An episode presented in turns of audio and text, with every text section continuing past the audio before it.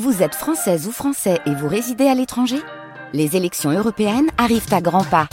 Rendez-vous le dimanche 9 juin pour élire les représentants français au Parlement européen.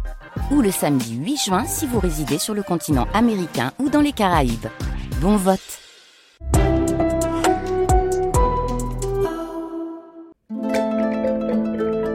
France Musique.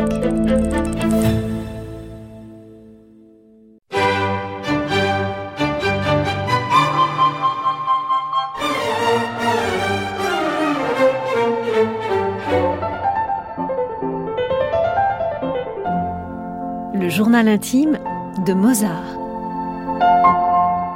Chapitre 2 Mes notes de voyage en famille.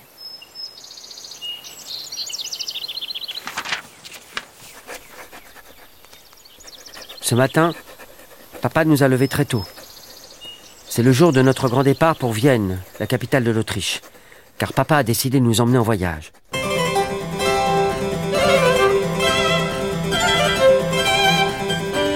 Veut que les princes des cours européennes découvrent mon talent. Il dit que je vais tous les séduire et les surprendre. Mais je crois surtout qu'il aimerait que nous trouvions un bon travail, bien payé chez un prince.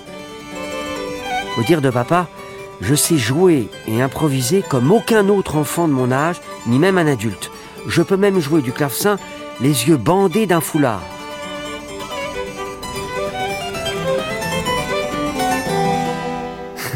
Mais je sais surtout que je dois encore travailler si je veux que ma musique ne soit jamais oubliée.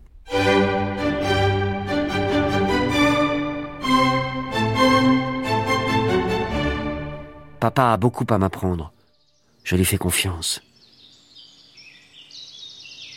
Ces derniers temps, il ne m'a pas fait beaucoup travailler. Il s'est occupé tous les jours de l'organisation de notre voyage. Il veut se dépêcher pour que nous puissions partir en septembre. Les routes seront meilleures qu'en hiver, dit-il. Cette fois, tout est prêt. Sitôt debout, nous avons empilé les caisses, les malles, les paniers sur la voiture et nous avons posé le clavecin par-dessus. Je suis très content à l'idée de partir en calèche avec Nanerle et maman. Nous allons bien nous amuser. Je suis tout de même un petit peu triste car je dois dire au revoir à mon chien Paperle. Hop, un petit baiser sur le museau. Je lance aussi un dernier cri à mon canari. Thérèse essuie une larme dans son tablier.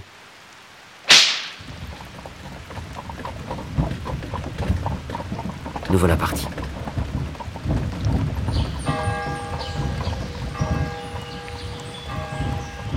Voilà plus d'un mois que nous avons quitté Salzbourg. Nous nous sommes arrêtés de nombreuses fois. À Passau, une petite ville d'Allemagne entourée de trois rivières, nous avons dû attendre plusieurs jours avant que l'évêque veuille bien nous recevoir. On dit qu'il s'y connaît en musique, mais il s'est pas montré très généreux.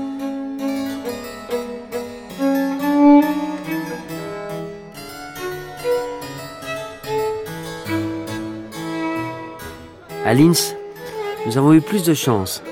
Nous avons été accueillis chez de nombreux comtes et comtesses. Papa est si content quand nous sommes admirés et récompensés. Deux gentilshommes ont même promis de parler de notre merveilleux concert à l'archiduc Joseph, le fils de l'impératrice Marie-Thérèse d'Autriche. Il aime beaucoup la musique, paraît-il.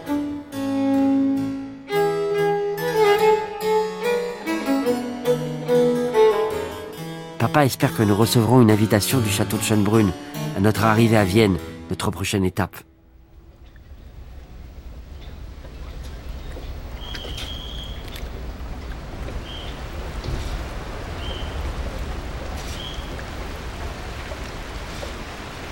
Nous prenons le bateau pour traverser le fleuve le Danube. Je dois rester dans ma cabine car j'ai attrapé un gros rhume à cause du vent et de la pluie de ces derniers jours. Papa dit que c'est normal si je suis fatigué car nous nous levons tôt. Et prenons parfois le repas de midi avec celui du soir.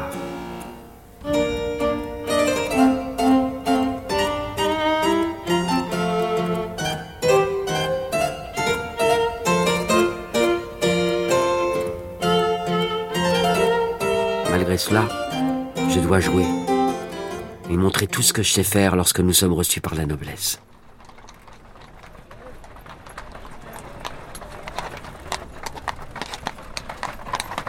Quand la route nous paraît longue, nous inventons avec Nanerle des aventures merveilleuses, des histoires qui nous font rêver, dans un royaume imaginaire.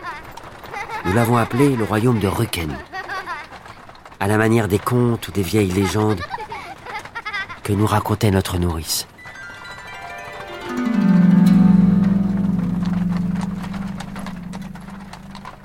Le 6 octobre 1762, nous arrivons enfin à Vienne. Il est déjà 5 heures. Aussi, nous dînons immédiatement. Nous n'avons pas pris notre déjeuner et nous sommes affamés. Dès le lendemain, je découvre sous une fine couche de neige une ville pleine de palais. Papa m'explique que de nombreuses familles aristocratiques ont leur résidence ici.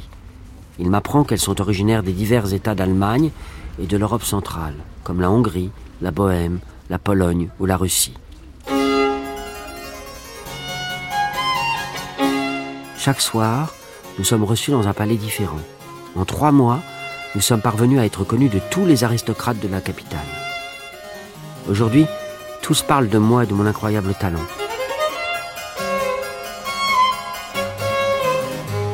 Et puis le grand jour arrive.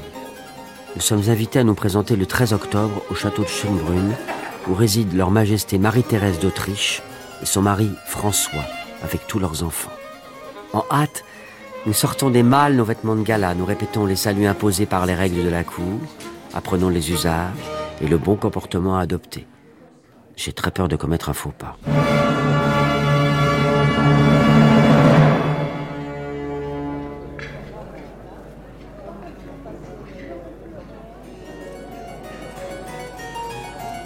Dès notre arrivée, nous sommes reçus par toute la famille. Je n'ai plus peur du tout. Ils sont si gentils avec nous. Tous les enfants jouent d'un instrument de musique ou chantent, comme à la maison. Et quelle joie d'être avec d'autres enfants de mon âge. À la demande de Marie-Thérèse d'Autriche, je joue du mieux que possible le clavecin. J'improvise, j'invente. L'empereur, lui, veut que je joue avec le clavier caché. Je suis pas intimidé, je suis très applaudi, et l'impératrice me prend même sur ses genoux. Je me sens bien parmi cette grande famille. Mais mon Dieu, comme je suis maladroit. Nanerle et moi jouons avec tous les enfants dans le grand salon. Le parquet était si bien ciré que, dans mon empressement, j'ai glissé et suis tombé à terre. Honte à moi. L'archiduchesse Marie-Antoinette, qui a le même âge que moi, m'a immédiatement aidé à me relever et elle m'a consolé. Vous êtes bien gentil, lui ai-je dit. Et quand je serai grand, je vous épouserai.